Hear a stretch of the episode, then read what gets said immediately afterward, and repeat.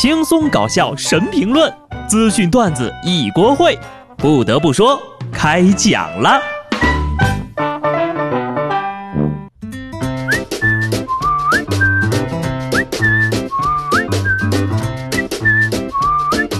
Hello，听众朋友们，大家好，这里是有趣的。不得不说，我是机智的小布。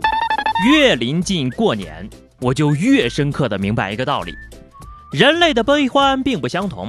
有的人呢，七号就放假了；有的人十号放假；还有的人已经在家休息了一个多礼拜了。而我，不仅二十四号才放假，这礼拜天还要上班。更可气的是，我赚的还没有人家多。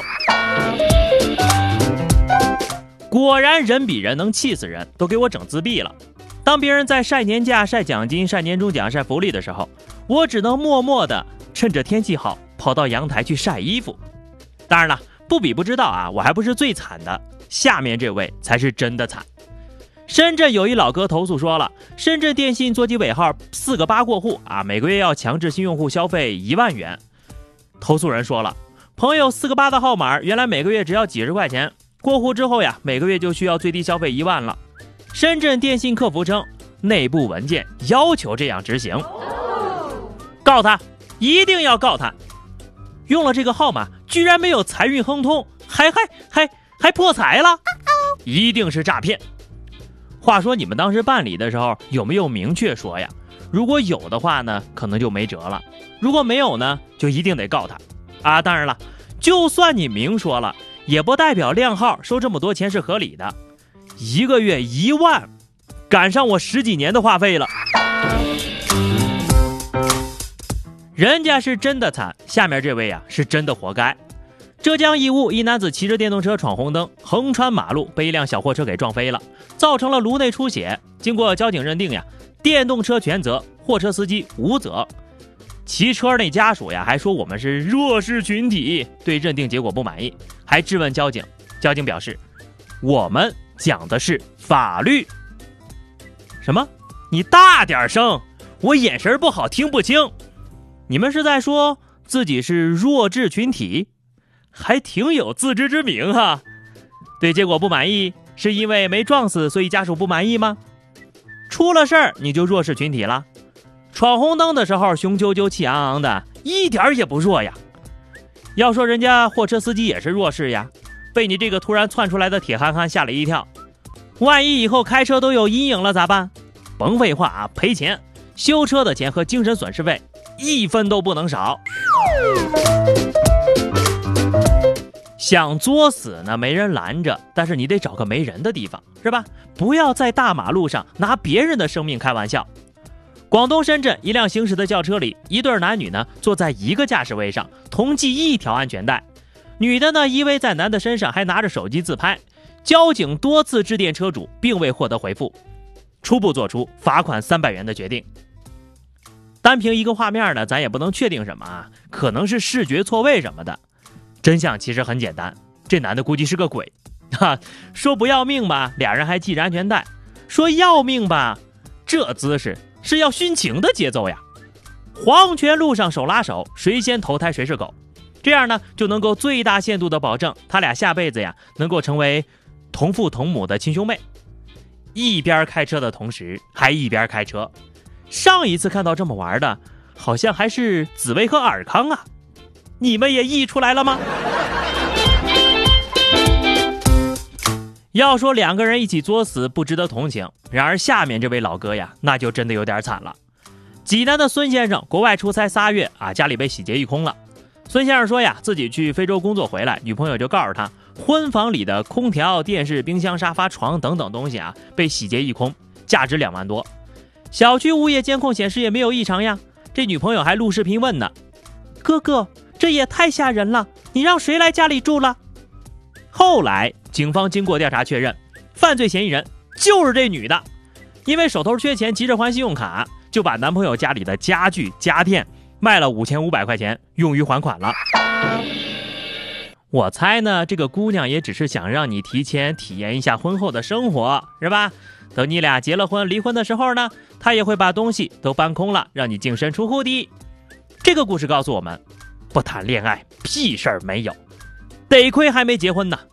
年轻人及时要止损呐。这女的呢也是实属铁憨憨啊，这事儿就不能跟男朋友商量一下，让人先帮你垫了？这样的女朋友不要也罢，还没结婚就开始拆家了，别留了啊！过了年呢也别要女朋友了，这要是结了婚呢，估计回头就把你孩子给卖了。五千多块钱呢就能把家给作没了，也是强。但是相比之下呢，五十块钱就能把自己给作进去。才是真的强。贵州一男子打幺幺零说了一句：“出车祸啦，快出人命啦！”然后啪把电话挂了。民警与其联系，发现手机欠费了，就帮他充了五十块钱，还是联系不上。沿路找寻车祸地点也没有发现呢。最终呢，就找到这机主家里，他正躺着看电视呢。就说呢，手机欠费之后就突发奇想，狂打幺幺零。你这不是手机欠费，分明是脑子欠费呀！恭喜你，不仅获得了五十块钱话费啊，外加呢一副银手镯以及一间单人套房，在拘留所里充值了七天，同时获赠七天长假免费食宿。你说你为了五十块钱是吧？去里边过年，还挺值哈。今年呢才刚刚开始，沙雕新闻的任务都已经完成的快差不多了。前天。安徽阜阳雪花纷飞，有一大爷站在隔离护栏上一路逆行，站上去玩起了平衡木。执勤的交警一看呢，赶紧把人拦下来了。大爷说呢，这是为了测量血压，如果能够平稳的走完护栏，就可以证明血压无就就正常了哈。哎，大爷呀，这事儿您问过护栏吗？他跟你说他会测量血压了啊？这样，你先问问他，他要说能，那就是会测；他要是不吱声，那就是不会。这么测量血压不准呐。容易把血压给测量没喽。这边建议呢，您先去医院测啊，顺便呢也测一下脑子这方面的问题啊。下面这位小同学呢，也要跟着去测一下智力啊，因为前两天呢，甘肃一高中的男孩因为贪玩就被父母锁在了八楼的家里。这男孩呀就想模仿电影里的情节，用床单呀结成绳子跳窗户逃走，没想到这床单太短了，到六楼就够不着了。消防员赶快赶到了，就把这孩子给救下来了。你还没想到，两条床单和八楼高比大小，你就算没上过小学也能想到呀。这就应该是你父母把你锁在家里的原因吧。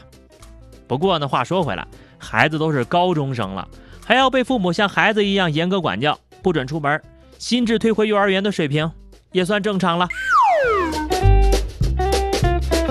放假了，放假了啊！管管父母，救救孩子吧。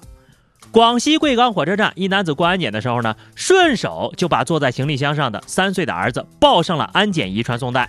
安检员一见呢，大声提醒他，才回过了神儿，赶紧把孩子又抱了出来。爸爸带孩子活着就行了，像极了我外出扔垃圾的样子啊！只不过他扔的是孩子，将来呢，孩子要问你是哪儿来的呀，你就说安检机里捡的。预计此段视频将出现在各种爸爸带娃的视频剪辑里，统称“妈见打”系列。众所周知呀，当有危险的时候呢，爸爸是最安全的；当没有危险的时候，爸爸就是最大的危险。好的，那么以上就是本期节目的全部内容了。又到了每周五随意吐槽的时间了，欢迎大家在评论区里留言。关注微信公众号 DJ 小布或者加入 QQ 群二零六五三二七九二零六五三二七九，来和小布聊聊人生吧。那个礼拜天要上班啊，都别忘了啊。下期不得不说，我们不见不散，拜拜。